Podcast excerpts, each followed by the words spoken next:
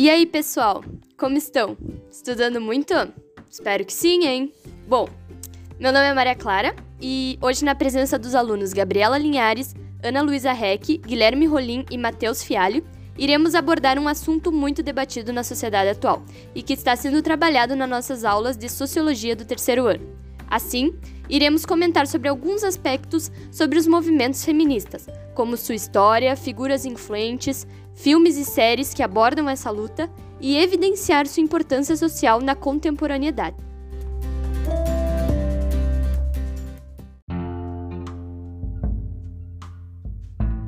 Dando início à nossa conversa, os alunos Ana Luísa e Guilherme irão contar sobre a história dessas manifestações e sua influência na vida das mulheres. Bom, a emergência dos movimentos civis das mulheres em busca de direitos uh, foi originada no período da Revolução Francesa, em 1789, e a gente pode dizer que esses movimentos eles foram muito influenciados pelos ideais iluministas. Só que tem um porém. Nesse momento, apenas os direitos dos homens foram ampliados na França e, infelizmente, né, as mulheres não foram inicialmente alcançadas por essa mudança. Duas mulheres desse período tiveram seus escritos utilizados posteriormente como base do movimento feminista, Olympe de Gouges, ativista francesa que escreveu a Declaração dos Direitos da Mulher e da Cidadã em 1791 e dois anos depois foi condenada à morte. E Mary Wollstonecraft, uma educadora inglesa que publicou em 1792 o artigo Reivindicação dos Direitos da Mulher, em que advogada que as mulheres deveriam ter o mesmo acesso que os homens à educação formal. Além dessas duas, a gente também pode falar de Rosa Luxemburgo, que foi uma filósofa marxista que escreveu especificamente sobre a mulher operária. É importante que a gente saiba e tenha consciência que, mesmo antes dessas mulheres que são consideradas pioneiras, em muitos momentos da nossa história, e muito provavelmente antes dessas mulheres, tiveram mulheres que confrontaram essa opressão que sofriam e contavam sobre isso, explicavam sua visão e o que sentiam na forma de escritos.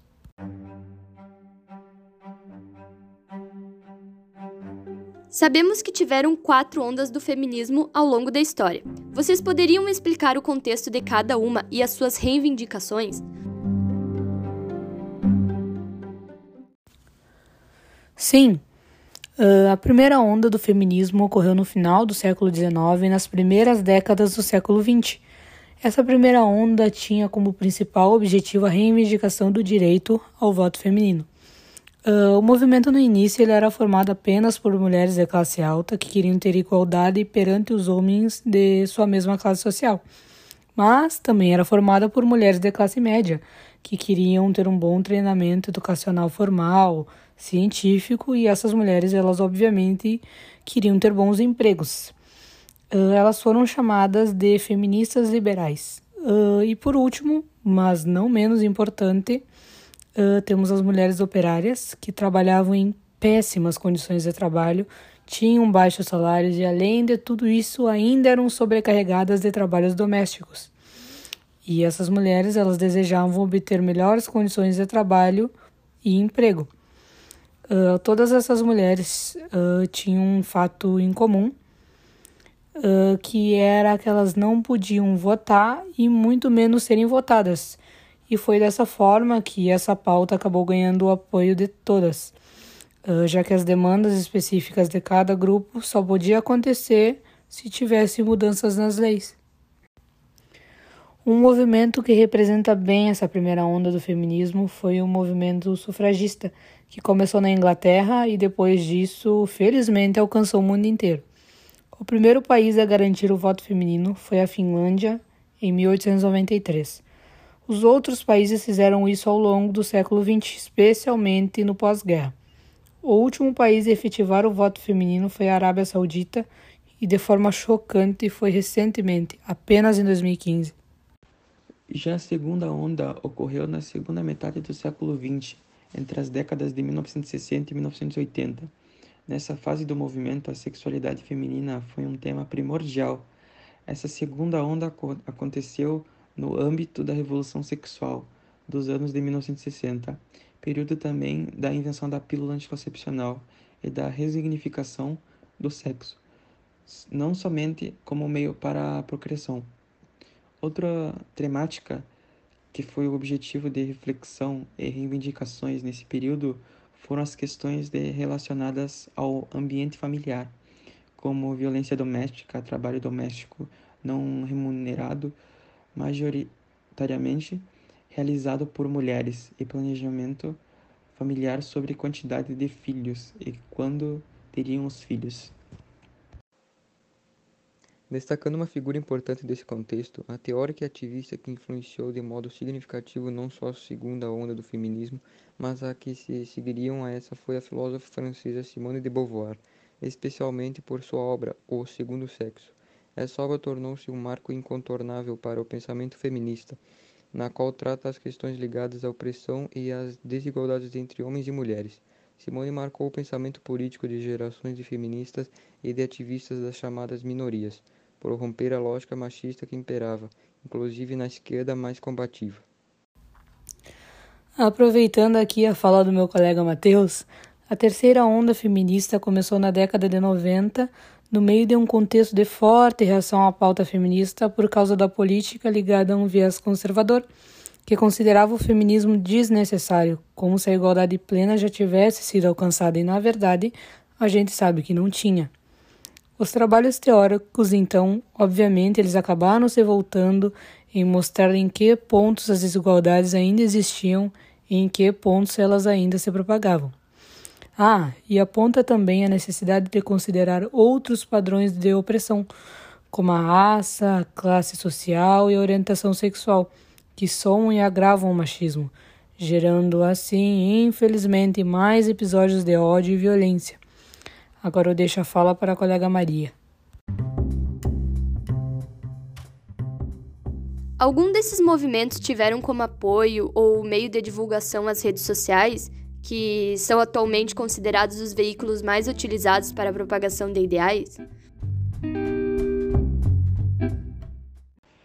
Sim, na quarta onda, a difusão de ideias feministas foi amplificada por sites e blogs, e a própria mobilização passou a contar com ferramentas virtuais, como hashtags é, de denúncia sobre situações de assédio, que por vezes têm escala global.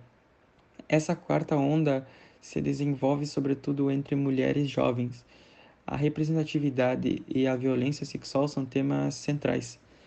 Um marco desse novo momento foi a marcha organizada em 2011 por jovens estudantes canadenses, esse movimento foi motivado pela abordagem policial feita a uma jovem que tinha sofrido estupro e foi culpabilizada pela roupa com que estava vestida. É, no mesmo ano, a marcha foi realizada em outros países, incluindo o Brasil. É bom ressaltar que filmes e séries também apresentam forte influência na mudança de concepções de cada indivíduo, através da reflexão sobre diferentes questões sociais. Assim, um filme que apresenta esses aspectos é o filme Estrelas Além do Tempo, que conta a história real de Katherine Johnson, interpretada por Tracy P. Henson, Dorothy Van, interpretada por Octavia Spencer, e Mary Jackson, interpretada por Jenny Monet, três brilhantes matemáticas negras que trabalhavam na NASA.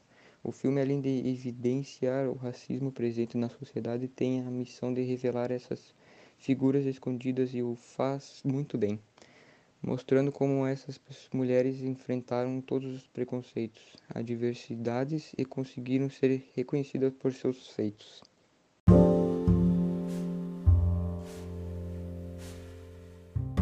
Bom, agora já entendendo um pouco sobre a história dos movimentos feministas e suas conjunturas, a aluna Gabriela irá destacar o papel do feminismo na sociedade contemporânea. Com tudo que os guris falaram, é visível a importância do feminismo na sociedade, porque apesar de todas as conquistas que as mulheres tiveram nas últimas décadas, a gente ainda vive numa sociedade patriarcal e machista e que ainda se tolera a violência contra a mulher e a ideia de que ela é inferior ao homem. Não é raro a gente ouvir comentários do tipo que não pode fazer tal coisa porque não é de menina, e sim de menino. E muitas vezes somos questionadas se os nossos namorados deixam a gente sair sozinha ou com as amigas usando tal roupa, como se a gente fosse propriedade dos homens e a gente precisasse de alguma autorização para fazer alguma coisa, o que não é verdade.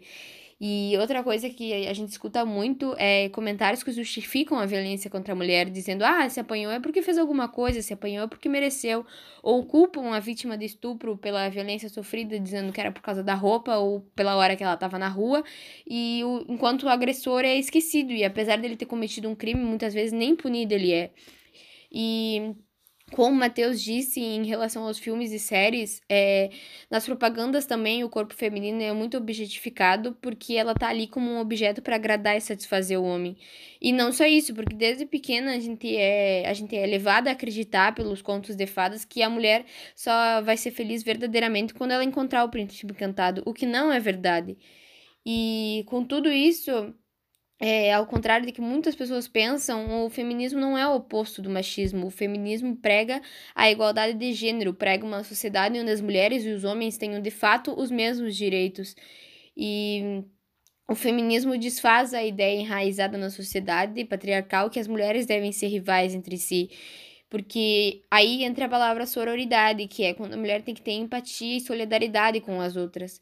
E em relação à violência, que eu falei no começo, o Brasil ainda é muito preocupante a situação da violência, porque a, pesquisas mostram que uma a cada cinco mulheres já foi espancada pelo marido ou companheiro. E apesar das conquistas como Lei Maria da Penha e a inclusão do feminicídio no Código Penal, ainda existe muito para ser feito, principalmente porque a gente está vivendo um momento político em nossa sociedade onde o conservadorismo e as ideias retrógradas vêm ganhando terreno como um exemplo da Bolsa Estupro, que foi um projeto de lei que teve começo do ano que obrigava a mulher ter o filho do estuprador. E com tudo isso que a gente analisou, as mulheres devem se unir nessa luta para a proteção dos seus direitos, aqueles que já foram conquistados e aqueles que ainda têm para conquistar. Porque apesar do século XIX ter trazido consigo inovações em várias esferas, tipo a inserção da mulher no trabalho, no mercado de trabalho e que começou a competir por vagas ocupadas por homens e desempenhando funções que antes eram só deles, em especialidade masculina, né?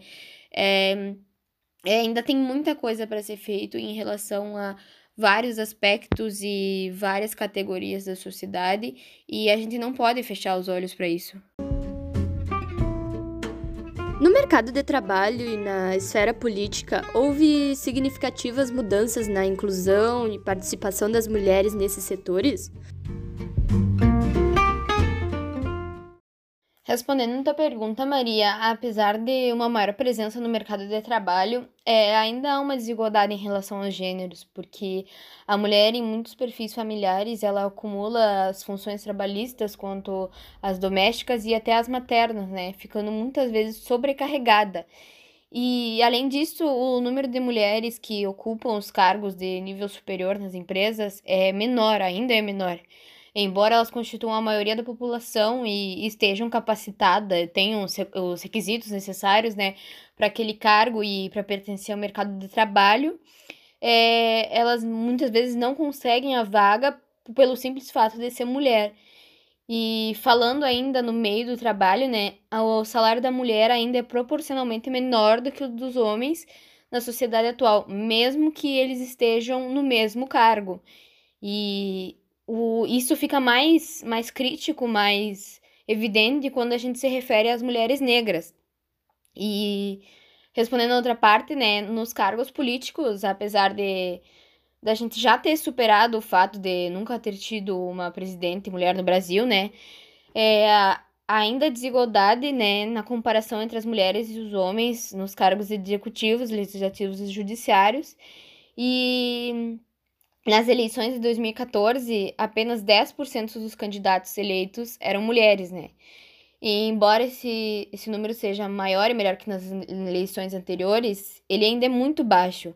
Já nas eleições de 2018, é, tiveram quase 100, 100 mulheres que disputaram a vaga nos governos estaduais e a deputada estadual é, são 63% das mulheres que se apresentam nas eleições gerais de 2018.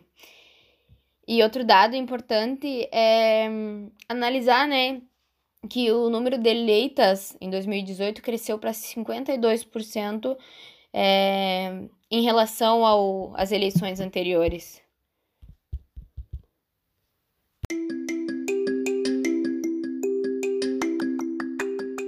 Então, pondo fim à conversa de hoje, colocamos em análise que, pela desigualdade ainda latente, fruto de um passado que deixou marcas na atualidade, não por acaso, a influência do feminismo tem crescido na sociedade, apesar do fato de muitas pessoas carregarem mitos sobre esse movimento, tal como pensar que o feminismo é o contrário de machismo ou que as mulheres feministas lutam contra os homens.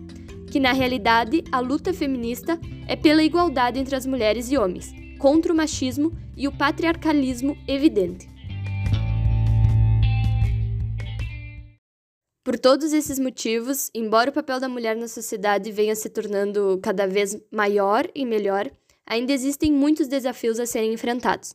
É preciso combater essa cultura machista, melhorar o acesso das mulheres a postos de trabalho e cargos elegíveis, promover melhores salários, efetivar o direito da mulher sobre seu próprio corpo e sobre a sua liberdade individual, além de efetivar a proteção de mulheres ameaçadas em seus cotidianos. Assim, deixamos essas questões como uma reflexão e agradecemos a todos pela atenção. Bons estudos e até a próxima!